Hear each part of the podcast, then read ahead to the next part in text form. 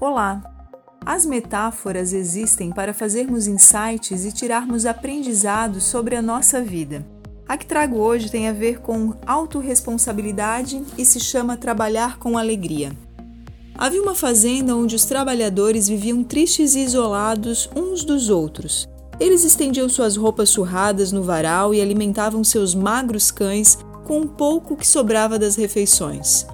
Todos que viviam ali trabalhavam na roça do senhor João, que era dono de muitas terras e exigia trabalho duro, pagando muito pouco por isso. Um dia chegou ali um novo empregado cujo apelido era Zé Alegria. Era um jovem agricultor em busca de trabalho. Foi admitido e recebeu, como todos, uma velha casa onde iria morar enquanto trabalhasse ali.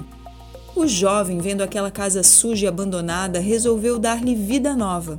Cuidou da limpeza e nas horas vagas lixou, pintou as paredes com cores alegres e brilhantes, além de plantar flores no jardim e nos vasos. Aquela casa limpa e arrumada destacava-se das demais e chamava a atenção de todos que por ali passavam. Ele sempre trabalhava alegre e feliz na fazenda, por conta disso o apelido de Zé Alegria.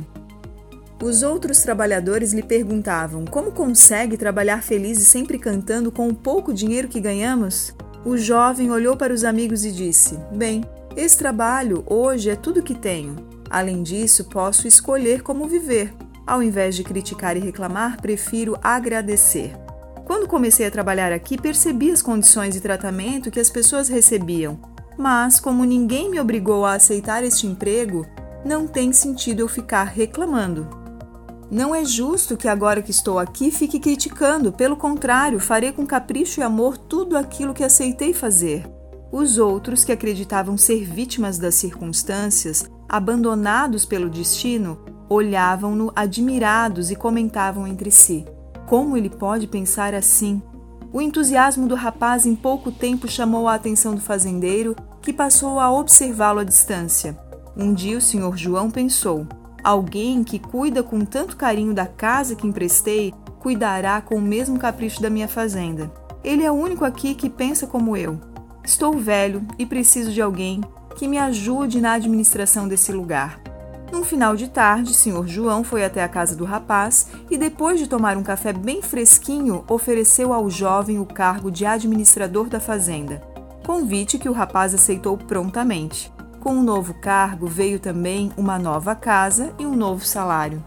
Seus amigos logo começaram a falar que ele era um grande puxa-saco, pois tinha convidado aquele crápula para tomar café. Passado algum tempo, seus colegas passaram a comentar como ele era sortudo e que tudo dava certo para ele. A resposta do jovem veio logo: em minhas andanças, meus amigos, eu aprendi muito, mas o principal é que não somos vítimas do destino. Existe em nós o livre-arbítrio e, assim, a capacidade de realizar e dar vida nova a tudo que nos cerca. Isso depende de cada um, continuou ele. Toda pessoa é capaz de efetuar mudanças significativas no mundo que a cerca. Mas, ao invés de agir, jogamos a responsabilidade da nossa vida sobre os ombros alheios Esperamos que os outros atendam às nossas expectativas, que mudem, que sejam e que ajam como nós queremos.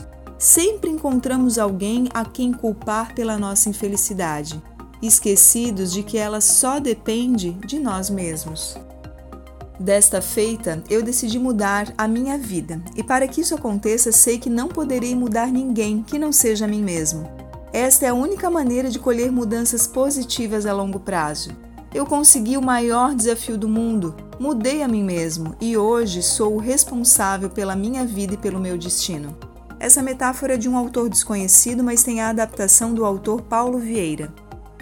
Para as suas reflexões, lhe pergunto o que você pôde aprender com essa metáfora, que associações você faz com a sua vida, com a sua história, com os seus resultados. Desejo uma ótima semana me chamo Michele Cavicchioli, sou psicóloga e coach e sigo com o meu propósito de desenvolver pessoas e suas carreiras através da psicoterapia e de processos individualizados de coaching. Um grande abraço!